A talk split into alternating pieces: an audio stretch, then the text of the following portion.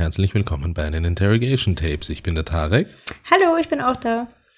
Sandra ist auch wieder mal da. Wir Ach so, Entschuldigung, wollen unsere, unsere lang ersehnte Analysefolge, die ähm, wir auch ein wenig aufschieben mussten, aufgrund der von euch ähm, in der Community zu Recht ähm, urgierten ähm, Bonusfolge zum Fall Jill Dando, wo ich nochmal auf ähm, das Verhör eingegangen bin, kommen wir jetzt zur Analysefolge des darauffolgenden Falls, nämlich des Falls ähm, Mariette Bosch. Und ähm, hier habe ich ja schon wie am Ende der Fallfolge schon angekündigt, ähm, gesagt, dass wir uns jetzt nicht wie im Fall Jill Dando mit, mit, ähm, also unnötig aufhalten wollen mit dem Zerlegen oder der Analyse der, der Beweiskette, sondern ähm, wir wollen uns damit beschäftigen, ähm, auch aus, aus ähm, analytischer und sozialarbeiterischer Sicht, wie oder warum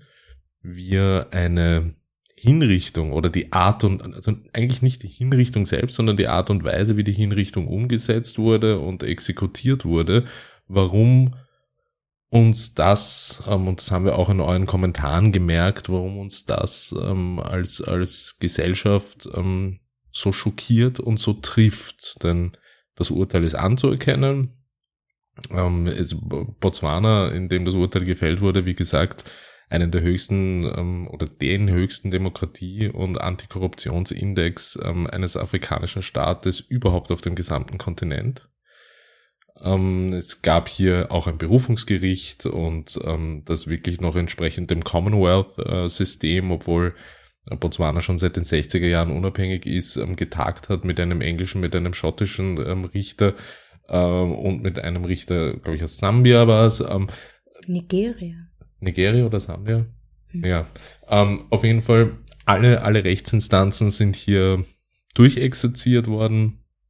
Die Art und Weise, wie diese Hinrichtung vollzogen wurde, ist natürlich ähm, zu diskutieren und auch die Art und Weise, ähm, beziehungsweise warum wir so darauf reagieren. Da wird uns Sandra ein wenig, ein wenig behilflich sein. Genau, was äh, vorab, wir möchten nicht, ähm, oder andersherum, wir halten nicht viel von einer Todesstrafe oder wir halten ganz, ganz wenig nur von einer Todesstrafe. Es ist unglaublich, dass es eigentlich im Jahr 2023 immer noch in eigentlich so vielen Ländern die Todesstrafe gibt. In einigen wird sie zwar nicht mehr äh, oft praktiziert, aber im Gesetz ist sie halt sehr wohl noch verankert.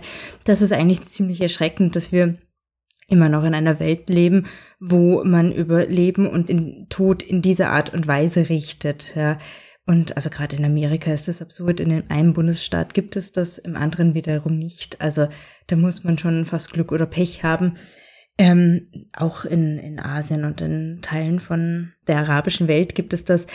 Darüber wollen wir jetzt nicht reden. Wir nehmen es jetzt einfach so an, wie es ist. Ähm, es gab diese Todesstrafe, die wurde, sagen wir mal, zu Recht verhängt.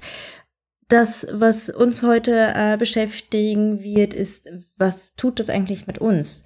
Denn dieser Fall hat einfach eine sehr, sehr hohe Betroffenheit ausgelöst. Ja, und für mich stellt sich halt die Frage, die möchte ich hier heute diskutieren, wieso ist dieser Fall, diese Tötung an dieser Frau, warum trifft uns das? Warum zeigt es uns so betroffen? Und andere Fälle nicht. Wir hatten schon mal einen Fall, wo es um eine Hinrichtung gab, aber das war in Anführungsstrichen eine anerkannte. Also das, das hat irgendwie emotional besser gepasst. Warum passt das jetzt hier nicht? Also ich, ich kann jetzt unabhängig von, von, von vielleicht ähm, sozialarbeiterischen Einflüssen, die man da jetzt irgendwie geltend machen kann, kann ich nur einen Faktor nennen, der für mich, der für mich sehr maßgeblich ähm, daran beteiligt ist, dass, dass, dass man da so schockiert war, ist einfach die Geschwindigkeit. Mhm. Ja. ja. Also von, von ähm, vom Urteil des Berufungsgerichts bis hin zum Gnadengesuch und dem, der Ablehnung des Gnadengesuches und der Exekution der Hinrichtung vergingen, wenn mich jetzt nicht alles täuscht, nicht mal ganz zwei Wochen. Mhm. Naja, und zum Ähm. Teil in der gleichen Woche beschlossen. Äh, Genau. Ja, Also die Zeitachse. die Zeitachse, die ähm, hat sicherlich, und das haben all meine Recherchen ergeben, einen, also hier gibt es einen politischen Kontext. Mhm. Es handelte sich um eine südafrikanische Staatsbürgerin, Mhm. die noch dazu weiß war, Mhm. die eine Frau war, Mhm. die im Binnenstaat Botswana zum Tode verurteilt wurde und hingerichtet wurde. Und das öffentliche Interesse war natürlich dementsprechend, oder die, das öffentliche Echauffieren darüber war groß. Mhm. Ich glaube, einen wichtigen Faktor vergisst du noch. Sie war noch Mutter. Ja, sie war, sie war auch Mutter. Das ist richtig. Ja. Das ist richtig. Das, das, das steuert natürlich zur gesellschaftlichen Entrüstung und Mhm. Schockierung ma- ma- massiv bei. Denn, denn in, in aller Regel natürlich ähm, sind, und ich glaube, ich habe das in meinen Recherchen eh in der Fallfolge erwähnt, ich glaube, seit der Existenz Botswanas die fünfte Frau, die Mhm. hingerichtet wurde. Also äh, nicht in Übermaßen ähm, Frauen, die in Botswana hingerichtet werden und generell ähm, Straftaten im, im, im Bereich ähm, von Gewaltverbrechen und, und, und Mord ganz klar natürlich im männlichen Feld zu sehen sind und ähm, nicht im weiblichen.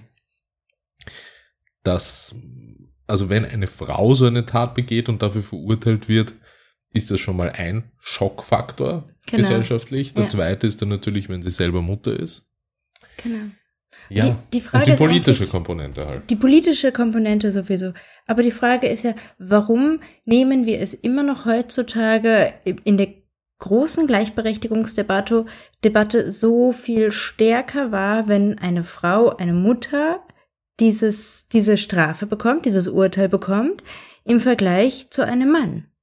Ja, das ist ja die, das ist ja genau das, ähm, worum es auch geht. Die Zeit, also wir haben die zeitliche, äh, den zeitlichen Faktor, wir haben das Geschlecht, wir haben die Herkunft und wir haben die Position, die Rolle im gesellschaftlichen Kontext. Ja? Und dieser Cocktail anscheinend, der löst in uns im Jahr 2023 immer noch eine tiefe Betroffenheit. Das Gegenbeispiel wäre, was wäre, wenn es ein äh, 50-jähriger Mann aus dem gleichen Staat, der dort aufgewachsen ist, der die Gesetze, ähm, ich sag mal, besser kennt oder gut kennt oder wusste um diese Gesetze, ähm, alleinstehend ist aufgrund von Habgier, weil er sich bereichern wollte an irgendeiner Goldkette. Was wäre dann gewesen? Dann wäre außer ähm, nationaler Schlagzeilen innerhalb Botswanas hätte der Rest der Welt davon nie was erfahren. Und das ist das Spannende. Das finde ich so spannend in dieser Betrachtungsweise. Denn was, wieso löst das so in uns aus? Sind wir immer noch so verankert in unserem Rollenbild, ähm, die Mutter, die für ihre Kinder da ist, die Kinder, die ohne Mutter aufwachsen? Das sind zwei Rollenbilder, finde ich, die da bedient werden. Einerseits Geschlecht Mhm. und andererseits, und das regt mich am meisten auf, Hautfarbe. Denn bei allen Recherchen, ähm, die ich zu diesem Fall angestellt habe, waren und, und vor allem auch ähm, und, und bei, bei den Recherchen, die ich mache, ähm, stöbe ich einfach endlos in Zeitungsartikeln Mhm. und, und versuche eben ähm, wirklich aus dem zeitlichen Kontext heraus wirklich Zeitungsartikel ähm, und, und, und, und Gazetten zu finden, die genau aus dieser Zeit stammen und auch welche, die irgendwie mehrere Jahre danach noch darüber berichten. Aber ähm, bei den meisten, oder ich würde sagen bei 80 Prozent, waren die Schlagzeilen oder die Aufhänger der ganzen Geschichte, weiße Südafrikanerin wird in Botswana zum Tode verurteilt. Mhm. Und da denke ich mir, das ist, der, das ist der nächste Faktor. Weiße Südafrikanerin. Na Könnte aber auch nur eine Na. Beschreibung sein. Na und? Ja, eh. Könnte auch nur eine reine Beschreibung sein.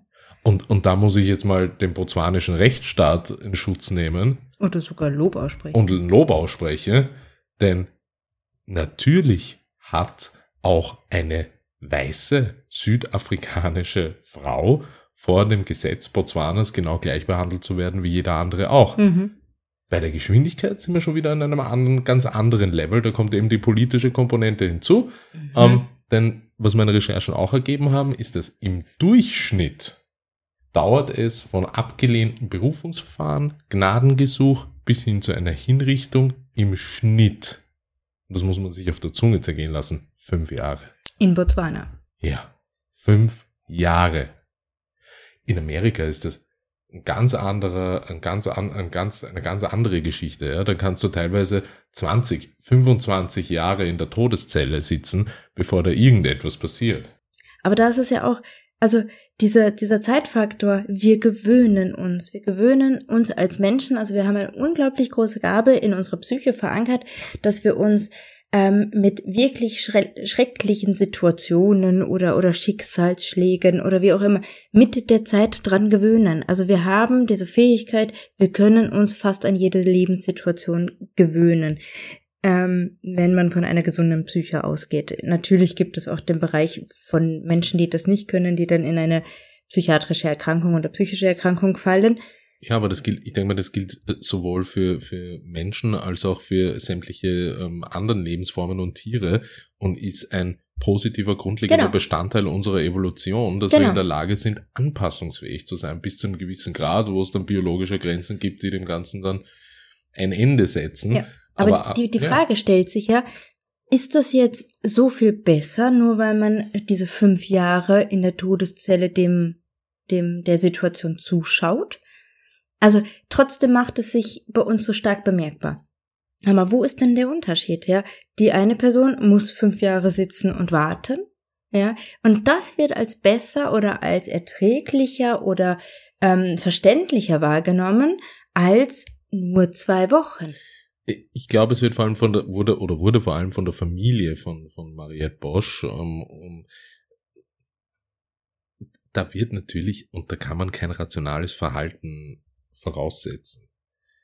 Jeglicher, jeglicher Unterschied in der Verfahrensweise im Vergleich zu anderen ähm, Straftäterinnen wird natürlich in den Kontext einer Ungleichbehandlung gestellt. Ist doch klar. Ist die eigene Mutter, die eigene ähm, Verlobte. Na, ähm, das, das, das ist, ja genau. Das, den Faktor dürfen wir ja auch ähm, im gesellschaftlichen Kontext ähm, dann auch nicht ganz außer mhm. Acht lassen, nämlich den Faktor dieses ähm, Love Triangles, ähm, und zwar dieser Dreiecksbeziehung, wo mhm. von ähm, eine Person, die in dem Dreieck war, dann eben ermordet wurde. Ähm, hier hat sich und, und das hat sich eben, es hat ja auch Erhebungen gegeben innerhalb der Bevölkerung Botswanas. Ja, und da hat sich gezeigt, ein Großteil der, der Bevölkerung ähm, war zufrieden und, und, und, und hat den Rechtsstaat hier ähm, durchaus gelobt, hier entschieden, um durchzugreifen und ähm, die gleichen Gesetze zur Anwendung zu bringen, eben auch bei einer weißen Frau aus Südafrika mhm. im Vergleich zur, zur eigenen Bevölkerung. Die Geschwindigkeit im politischen Kontext, weil man Angst hatte davor, je länger man das aufschiebt und je länger, das ist wieder eine ganz andere Baustelle, ja. je länger eine Mariette Bosch womöglich fünf Jahre lang in der Todeszelle sitzt, Interviews gibt, mhm. ähm, Zeitungsinterviews gibt, ähm, Besucher empfängt, immer mehr Aufmerksamkeit erregt. Du musst dir ja auch also im politischen Kontext natürlich vor Augen führen, was das für eine Art von Aufmerksamkeit für ein Land ist. Mhm. Nämlich keine eine, gute. Eine negative, genau, genau. Also da werden ja die Gesetze in Frage gestellt, da wird die Demokratie in Frage gestellt. Das kann ja auch im Inland zu ähm, heftigen Reaktionen führen. Ja, das ist, das ist einfach, das ist ein, ein außenpolitischer Supergau. Ja. Also, also eine, eine außenpolitische Zeitbombe. Ja, ja. Und dadurch die immer wieder hochgeholt. Das genau. kannst immer wieder hochholen. Ja, ja, ja, ja natürlich. Solange da, sie lebt. Genau. Und da muss man sich halt die Frage stellen. Ich bin da eher wirklich ein Fan der, der, der, der nicht nur der Gleichberechtigung, sondern der Gleichbehandlung in diesem Kontext auch. Warum? Im Umkehrschluss? Nur weil sie weiß ist und eine Frau ist? Warum muss sie deshalb schneller exekutiert werden als alle anderen? Nein, die Frage ist eigentlich. Aus politischen. Warum erhebt eine Frau, die weiß ist, die aus Südafrika stammt, ein erhöhtes Medieninteresse? Das ist es eigentlich. Also die hätte, äh, also wenn wir jetzt mit diesem Gedankenstrang folgen, die hätte die Presse das Interesse der Presse auf sich ziehen können. Die hätte es vielleicht geschafft, zu innerpolitischen Problemen zu führen. Aber warum schafft das eine weiße Frau? Warum schafft das kein schwarzer Mann? Ja, und da sind wir sehr wohl eigentlich ganz klar in einer Werte-Situation. Okay. Ja, das Gericht hat es geschafft, diese ähm, diskriminierenden geschlechtlichen, hautfarblichen, gesellschaftlichen, äh, geschichtlichen Werte beiseite zu schieben.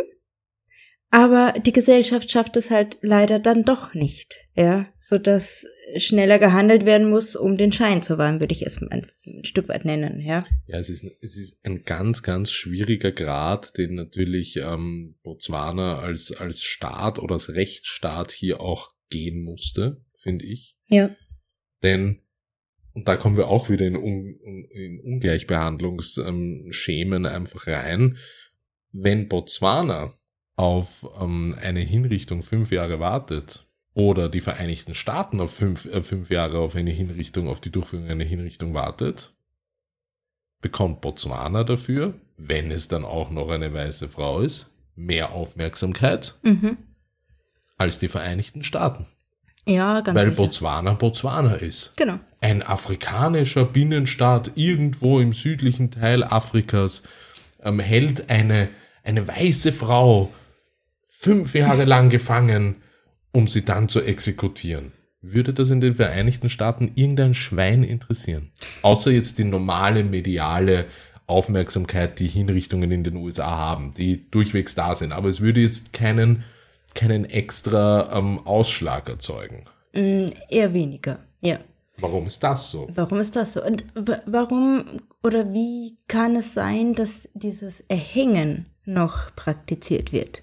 Ja. Das, ja also wieso ja. ist eh klar ja. mit dem mit dem geschichtlichen Kontext, aber es ist doch eigentlich nicht mehr. Also ich meine, generell ist eine Hinrichtung nicht zeitaktuell, das sehe ich zumindest so, aber erhängen schon mal darüber hinaus gar nicht. Ja, also ähm, es stimmt, wenn es in Anführungsstrichen richtig gemacht ist, dann ist das auch eine relativ schnelle Variante, ja, und zwar nicht aufgrund des Sauerstoffmangels, sondern aufgrund des Genickbruchs. Das muss man ja einfach mal deutlich sagen. Ja.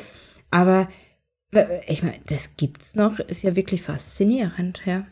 Ja, das liegt halt einfach daran, dass Botswana als ehemalige Kolonie ähm, den, den ähm, den Uniform Code of Justice, ähm, also ihre, ihre, ihre komplettes Strafrecht und Rechtsprechung einfach ähm, aus dem England der 50er Jahre noch hat. Ja.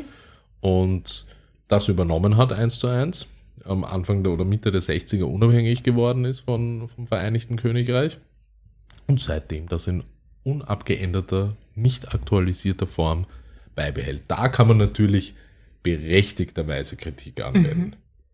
Weil was sagt das, weil, weil das, und das habe ich eben auch in der Fallfolge damit gemeint, wie ich gesagt habe, na gut, das ist zwar der Staat, der in Afrika den höchsten Demokratieindex hat, also das demokratischste und rechtsstaatlichste Land ähm, Afrikas ist, aber das muss man halt schon auch irgendwie in dem Kontext sehen, dass es sich hier um ein Land handelt, das ein Rechtsprechungssystem des Vereinigten Königreichs aufgrund der ehemaligen Kolonie aus den 50ern übernommen hat.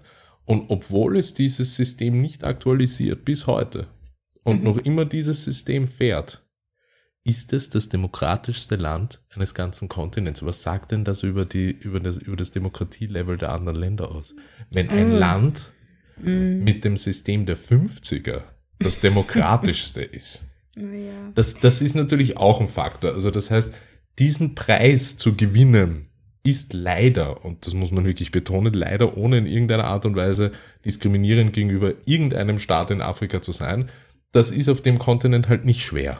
Aus unserer Sicht. Ja. Für die Menschen, die dort versuchen, Demokratie zu leben, ist es, äh, glaube ich, sehr, sehr schwer, das Level zu halten. Ja. Klar. Ähm, gut, jetzt gehen wir in so eine kontinentale Diskussion. Ähm, ich habe noch einen anderen Faktor. Hätte es einen Unterschied ausgemacht, wenn die Frau ähm, den Priester bekommen hätte? Hätte es einen Unterschied für uns gemacht oder wäre es ein Unterschied für uns, wenn die Frau einen Priester bekommen hätte, der oder mit dem sie in den letzten Stunden sprechen hätte können ja. und diese letzte Mahlzeit, um die es ja, ja, eigentlich also immer wieder geht. Ja, die klassischen Abschlussrituale und Abschlussbesuche, ähm, die es vor einer Hinrichtung gibt. Also da finde ich schon, unabhängig von der Geschwindigkeit der Hinrichtung, das ist eine Geschichte, das hätte dem botswanischen Rechtsstaat und das hätte niemandem wehgetan, wenn man das einfach gemacht hätte. Ja, und das ist doch das Schräge. Warum bestraft man noch in der Bestrafung? Ja, also wir, wir nehmen, ich möchte diesen Richter total ähm, aus seiner Schuld nehmen. Ja, also der Richter hat das Recht des Landes gesprochen. Ja, genau. der ist nicht schuld, so wie sie es ja selbst formuliert Na, hat. Da sind wir total drinnen in der, also sobald das Gnadengesuch abgelehnt wurde, und da, also du hast ja das Berufungs, du hast das erstinstanzliche Urteil, du hast das Urteil des Berufungsgerichts, dann hast du das Gnadengesuch, was vom Staatspräsidenten entschieden wird, auch abgelehnt, und ab dann ist es lediglich nur mehr in der Hand des Gefängnisdirektors, wie und wann genau. er die Hinrichtung vollzieht. Und, und das hätte niemandem wehgetan. Und warum, also wo ist die Motivation in dieser Situation, ähm, diese, diese Sachen zu äh, verhindern? Ja, gleichzeitig natürlich mit dem Wissen, in Anführungsstrichen, es ändert nichts. Ja, da geht es ja nur um eine ähm, um eine Seele, um einen Seelenheilungsprozess, um ein, ein Wiedergutmachen der schrecklichen Situation, um ein ähm, pseudo schöne, weiß ich nicht, Essenssituation. Das sind ja eigentlich alles so irdische Punkte, die man versucht hervorzuheben, damit es einem eigentlich leichter fällt. Aber ist es das denn wirklich? Also verstehst das, du meinen Gedanken? Ja, ich verstehe es absolut und, und, und Gott sei Dank können wir uns in diese Situation nicht hineinversetzen und wissen das nicht. Denn ähm, es, es, also da müsste man wirklich eigene Recherchen anstellen und zwar unter einer ganz, ganz speziellen Zielgruppe, die man natürlich aufgrund der, der Quantität der, der Hinrichtungen natürlich in den Vereinigten Staaten findet. Und zwar müsste man hier wirklich mit Menschen oder mit, mit, mit Straftäterinnen sprechen, die ähm, nicht nur zum Tode verurteilt wurden, sondern die auch schon ein ähm, Datum für ihre Hinrichtung hatten und schon all diese Dinge, die du gerade erwähnt hast, schon beansprucht hatten oder in den Genuss dieser Dinge gekommen sind, wenn man so Genuss, sagen ja. kann. Ähm, und dann in allerletzter Sekunde, aus welchen Gründen auch immer, einen Aufschub bekommen ja, haben vor, ja das gibt's oft in den Vereinigten mhm. Staaten, ob das jetzt über den Gouverneur ist oder ob das aus irgendwelchen die Pandemie zum Beispiel hat da ja irrsinnig viel gemacht. Die Pandemie hat ja, es gibt eigene, eigene Studien dazu, wie viele Aufschübe, also die Rate an Aufschüben von Todesurteilen in den, in den USA ist in den Zeiten der Pandemie natürlich massiv hochgegangen. Ja.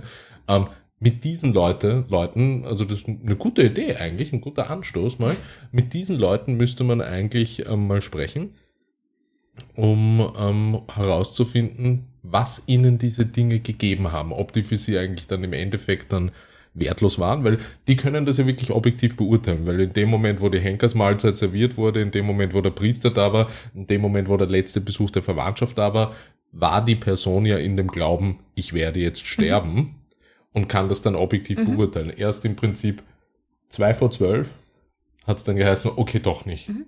Und ich bin mir ganz, also ich habe zwei Gedanken. Gedanke Nummer eins, ich ähm, organisiere dir ein Ticket auf meine Kosten und du machst diese Studie in Amerika. Wie du das mit deinem Job regelst, weiß ich nicht, aber das überlasse ich dir dann. Liegt ja? das jetzt an dem Aperol ähm, oder ähm, okay, ich nehme es an. Ja. Passt.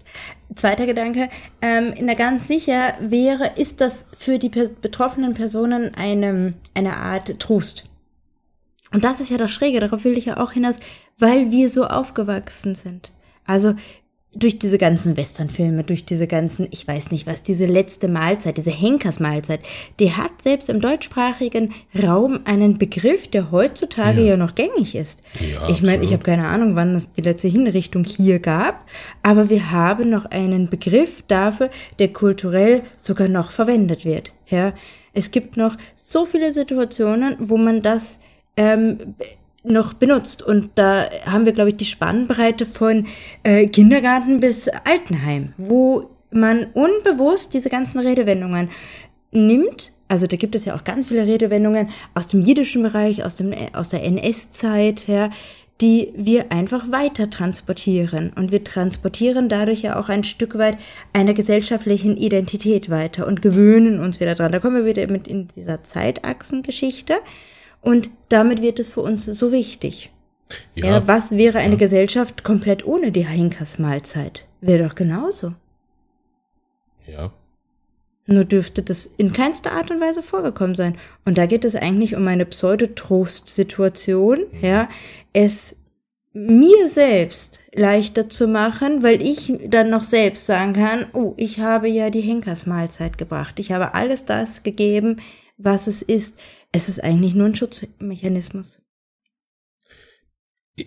Definitiv. Ähm, ist es ein Schutzmechanismus die einzige Komponente, die du, ja, die du halt einfach im Sinne von, von Religionsausübung zum Beispiel zulassen musst, ist diese Priester, Imam oder ähm, irgendwelche anderen Angehörigen anderer mhm. Religionen, dass die zugelassen werden, um irgendwie letzte Worte zu sprechen oder, oder also das ist halt schon etwas, finde ich, da geht's dann in Richtung, da geht's dann in Richtung mhm. Anstand. Genau. Ja, also da geht es ja nicht um das Gespräch mit dem Priester oder mit dem Imam. Da geht es, also ich kenne mich in der christlichen Religion einfach besser aus. Da geht es ja wirklich darum, die letzte Salbung äh, zu erfahren und von den Sünden freigesprochen zu werden. Und sowas ähnliches gibt es ja auch im Islam. Ja, ja, also, also das, das, das ist halt, das ist halt einfach so eine Geschichte, wo, wo, wo es, finde ich, um Anstand geht und wo es irgendwann auch mal unabhängig von religiösen ähm, Dogmen als, als Rechtsstaat darum geht, als demokratischer Rechtsstaat, sich einfach den Gedanken zu machen, was man hier an, an, an letzten Ritualen mhm. zulassen soll. Weil wenn man sie nicht zulässt, ist die Frage, ob wir uns als Rechtsstaat in gewisser Weise nicht auf eine ähnliche Stufe stellen wie, das ist jetzt ein harter Vergleich, also festhalten, auf eine ähnliche Stufe stellen wie ein Mörder, der jetzt, weiß ich nicht, eine Frau, die gerade Mutter ist, erschießt und sagt, bitte, bitte, ich habe Kinder, lass mich wenigstens mich von meinen Kindern verabschieden mhm. und der sagt nein und schießt in den Kopf. Genau. Geht's? Ja, das ist Gegenbeispiel. Ja, ja. Und wenn wir das dann als Gesellschaft halt auch so machen, ist die Frage, inwiefern wir da besser sind als der, der überhaupt hingerichtet wird. Dann wird es jetzt sicher wieder die geben, bei solchen Menschen müssen wir nicht besser sein als die, da können wir genauso böse sein wie die. Aber das, ich glaube das, nicht, dass das, wir diese Kommentare bekommen, aber gut. Glaube ich auch nicht, aber, aber die Leute, die das denken, hören uns wahrscheinlich nicht. Aber es geht sicher in die Richtung. Also auch das ist ein polarisierendes Thema, aber das ist halt auch ein, ein Thema, das ganz, ganz tief in, in, in, in rechtsstaatliches Bewusstsein und in Demokratiebewusstsein einfach reingeht. Ich, ich sehe schon, hier braucht es eine Feldstudie. genau. Flug ähm, nach Amerika. ich, ich beantrage hiermit. Haben wir dafür schon eigene Formulare? Nein. Ähm, du kannst sie gerne irgendwie schreiben und ich nehme sie dir dann ab. Ja. Okay. Ist okay. Was passiert dann damit? Ja, ich, ich buche dir ein Ticket. Okay. Geht schon. Ja. Ähm, das wäre wirklich mal ein spannendes Special. Muss man sich überlegen. Ja, ähm, aber auch aber, eine sehr gefährliche Situation. Also ich habe gerade überlegt, warum gibt es diese Studie eigentlich nicht? Ja, aber ich glaube mit dieser Studie, also gäbe es, äh, Hypothese, gäbe es so eine Studie in Amerika, die genau diese rituellen Situationen vor einer Hinrichtung näher betrachtet, müsste es ähm, die Hinterfragung der Todesstrafe eigentlich in Folge haben. Ja klar, aber diese Debatte, da sind wir definitiv auch in den Vereinigten Staaten nicht die Ersten, die diese ja, Debatte ekel. entfachen. Also, ich meine, du hast recht, ja, absolut. Ähm, aber, aber ich finde, also ich müsste mal, müsste selber mal recherchieren, aber mir wäre es nicht bekannt, dass sich bis jetzt irgendwer genau speziell mit der Zielgruppe befasst hat, mhm. die eigentlich schon dachten, jetzt passiert's, auch schon das Datum da war, die Uhrzeit da war, die alles schon in Anspruch genommen haben, die schon am Gang in Richtung Giftspritze mhm. unterwegs waren mhm. und in letzter Sekunde läutet das Telefon, nee, heute nicht.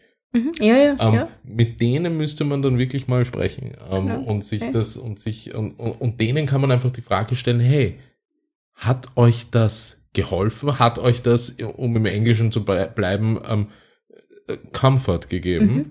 Hat euch das irgendwie besänftigt, Wobei man Frieden gegeben oder war einfach die nackte Angst da und es war vollkommen ja. wurscht und ein Henkersmahlzeit steht, ich rühre das nicht an, ich, ich, ich krieg Kotzreflexe.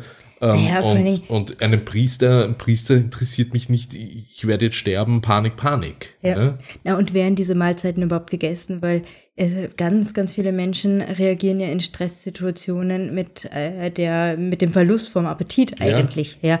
also irgendwie finde ich das ein Stück weit widersprüchlich, aber ähm, gut, ich bin jetzt aber, ich bin nur Sozialarbeiterin. Ja, das werden wir nicht restlos aufklären können, aber das wäre ja hab, ein spannendes Thema. Ich habe noch einen weiteren Aspekt dass sie, sie hatte ja Abschiedsbriefe für die Kinder und ihren ja. Mann formuliert, aber sie durfte es nicht selbst schreiben. Genau, sie, genau, es wurde ähm, diktiert. Ja, genau, genau. Ja, ja. Und da nimmt man eine ganz spezielle persönliche Note. Also es macht einfach ähm, einen enormen Unterschied, die Handschrift zu sehen. Das ist fast wie ein Foto. Das ist in unserer Gesellschaft ein Stück weit verloren gegangen, aber es ist ja noch da.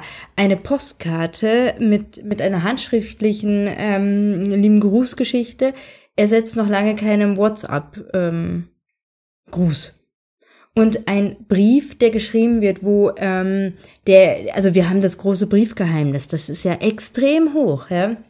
Also wir haben ja verschiedene Geheimnisse ähm, oder, oder Verschwiegenheiten und dieses Briefgeheimnis hat eine relativ hohe ähm, Position, sagen wir es mal so, ja.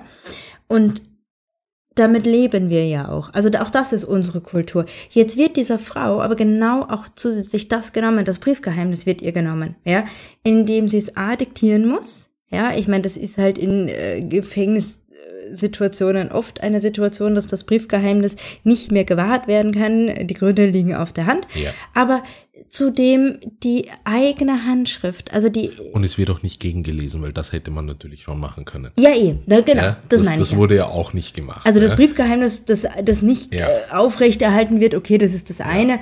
Da haben wir noch Gründe, die können wir vielleicht nachvollziehen. Aber diese ganz spezifische Identität in der eigenen Schrift. Ja? Ähm, man erkennt die Schrift der eigenen Eltern, man erkennt die Schrift der eigenen Kinder. Ja. Da ist es nur ganz schwer, was vorzutäuschen. Ich meine, es gibt ja eigene Professionen, die sich nur mit der Schrift beständigen. Ja. Ich meine, weiß ich nicht, Ägypten, die ganzen, ähm, die ganzen Bildschriften, ja, im indischen Kontinent, da haben wir so viele verschiedene Formen der Schrift, ja, alles aus dem Sanskrit abgeleitet. Da ist so viel Identität in unserer Person drin. Und auch das wird ihr genommen. Also ihr werden so viele Punkte genommen. Degradierung, ja. Genau. Und da wieder zurück zu meiner Frage, wo ist die Motivation, trotz dieses Urteils oder noch mit diesem Urteils, ihr noch weiteren Schaden eigentlich zuzufügen? Das passt doch eigentlich schon wieder nicht in diese ursprünglich, äh, wie wir es äh, aufgemacht haben, politische Situation. Es kann nur Demütigung sein. Es kann persönliche Demütigung sein, es kann, ich, ich glaube, also, und da, da bin ich halt bei meiner Recherchen ziemlich an die Grenzen gestoßen, weil ich hatte so den natürlichen Instinkt, mehr über den Gefängnisdirektor zur damaligen Zeit herauszufinden, weil mhm. mir klar war, dass ab dem Zeitpunkt des abgelehnten Gnadengesuchs die komplette Gewalt und Entscheidungskraft über den Ablauf der Exekution bei dieser Person liegt. Und da haben wir schon in der Vergangenheit sehr oft Geschichten gehört von Gefängnisdirektoren oder Direktorinnen, die, ähm, wie soll ich sagen, gewisse Eigenheiten hatten. Mhm. Ich gehe ein bisschen äh, ins Vorurteil der afrikanischen Kultur. Denn die afrikanische Kultur zeigt sich für uns sehr, ähm, sehr viel, wo es um Respekt geht, wo es Anerkennung, um Ehre geht. Ja.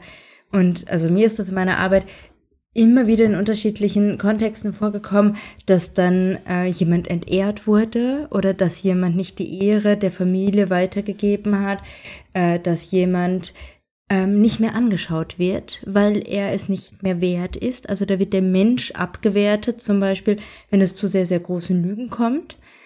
Ähm, da ist so viel, ähm, also der Mensch wird sehr viel begutachtet, beurteilt aufgrund äußerer Faktoren und, und dem ja. werden dann so Eigenschaften zugeordnet. Ja. Und ist das nicht auch eine gewisse Motivation gewesen, dass diese Frau dann doch eine afrikanische Frau war, ja, Afrika, Kontinent, afrikanische Frau war, der dies nicht mehr wert war, weil ihr alle menschlichen Attribute im Prinzip abgesprochen wurden? Ihr wurde die Frau abgesprochen, ihr wurde das Muttersein abgesprochen, ihr wurde der Mensch abgesprochen. Mhm. Ihr wurde die Identität abgesprochen. Zweifellos. Das, das, das kann, also das können wir definitiv als ein sehr nahbares Szenario ähm, heranziehen. Schlussendlich werden wir es nicht klären können. Aber ähm, das, das ist definitiv ein Faktor, der, der hier mit reinspielen kann. Ja. Ja. ja. Und schlussendlich ist es einfach nur tragisch, weil die Familie sich nicht äh, verabschieden konnte. Ja, natürlich. Also ähm, in, in dieser Verabschiedungssequenz eines sterbenden Menschen liegt so viel ähm, Weiterkommen für die Zukunft drin. Ja, weil man genau diesen Punkt noch gemacht hat. Ja, also in der Sterbebegleitung ist es so enorm wichtig, offen zu sein und der, der Realität und der, der direkten Tatsache ins Auge zu, sehen, ins Auge ja. zu blicken. Genau. Ja. Und das ist denen dann auch genommen worden. Und das finde ich so tragisch, dass der Mann und die Kinder sich einfach nicht mehr verabschieden konnten. Ja, weil, so wie du es vorhin auch gesagt hast, das hätte niemand wehgetan. Nein. Das hätte einen Seelenfrieden für die Hinterbliebenen gebracht. Ja, und das fehlt. Das ist einfach, das ist ein Punkt, der für immer und ewig fehlt, weil es gibt bestimmte Situationen in unserem Leben, die können wir nicht nachholen. Ja, und alle diese Situationen haben mit einer Beziehung zu tun. Ja, ich kann mir zehn Autos leisten, okay, oder kaufen. Gut, das eine Auto ist nur das eine Auto, aber es ist ein Gegenstand, es ist ein Auto. Beziehungen, Situationen in Beziehungen kann man einfach nie nachholen. Und auch der Punkt, das ist halt so tragisch, weil der wurde ihnen genommen. Ja, also das ist ein, ein, ein nicht, also außer Zweifel, ja, unabhängig von all diesen Faktoren ist das ein nicht so wiedergutmachender Raub. Mhm. Raub, genau, das ist, ja. das ist ja. der perfekte ja. Ausdruck dafür, ja. Und ich glaube, das ist so, also dieser Cocktail von diesen Situationen mit dem schlussendlichen Raub der letzten möglichen Situation, das macht einfach eine irrsinnig große Betroffenheit. Ja, und, und, und es ist für die Nachkommen ähm, natürlich, ähm, vor allem für die Töchter, eine, eine, ja, ihnen wurde der letzte Abschied von ihrer Mutter gestohlen. Genau. Das, das ist einfach, und da hast du schon recht, und, und das ist halt irgendwie auch, um, um einen abschließenden Punkt zu finden, einfach wirklich, das hätte, so wie du gesagt hast, niemandem wehgetan. Dann mhm. wäre sie zwei Tage später hingerichtet worden. Und dann wäre das noch immer für Botswana der Rekord mhm. der schnellsten Hinrichtung von Urteil zur Hinrichtung gewesen. Das stimmt. Ja, wir, wir werden es nicht restlos, restlos klären, aber die, die Rechercheergebnisse ergeben schon irgendwie ein Zusammenspiel, zusammenfassend jetzt irgendwie gesagt, ein, ein, ein, eine, eine Mischung oder ein, ein, ein wirklich komisch, äh, eigenartiger Cocktail aus politischen, vor allem außenpolitischen Zwängen, die ich aus rein politischer Hinsicht noch verstehen könnte. Mhm. Aber dann kommen wir in eine Schiene rein, wo ich mir das zumindest so vorstelle, dass die Politik das Ding abgibt und sagt, macht's das so schnell wie möglich. Wie es passiert, mhm. ist dann politisch unerheblich. Ob die ihre Verabschiedung bekommt, ob die ihre Abschiedsbriefe bekommt, ob die ihre Henkersmahlzeit bekommt, das, das, das sind Sachen, die, die die werden die politischen Verantwortungsträger zu dem Zeitpunkt noch nicht einmal gewusst haben, dass wir das dem Nachhinein aufgekommen ja, sein. Wo dann auch, was natürlich auch wieder politischen Schaden, außenpolitischen Schaden mit sich bringt, natürlich, wenn sowas im Nachhinein rauskommt. Ja. Aber in dem Moment war das zu kurzsichtig gedacht. Und da kommt es in eine andere Schiene rein, wo dann halt einfach nur, glaube ich, innerhalb der Gefängnisleitung das so abgelaufen ist, aus den Gründen vermutlich oder sehr stark anzunehmend, die du geschildert hast. Genau, ja. Tragisch und traurig. Das war unsere Analyse zum, zum Fall Mariette Bosch. Ich hoffe, es hat euch gefallen. Ähm, kommentiert fleißig ähm, per Mail oder auf Insta. Und ähm, ich freue mich auf den nächsten, auf die nächste Fallfolge. Und wünsche euch oder wir wünschen euch bis dahin eine schöne Zeit. Tschüss. Tschüss.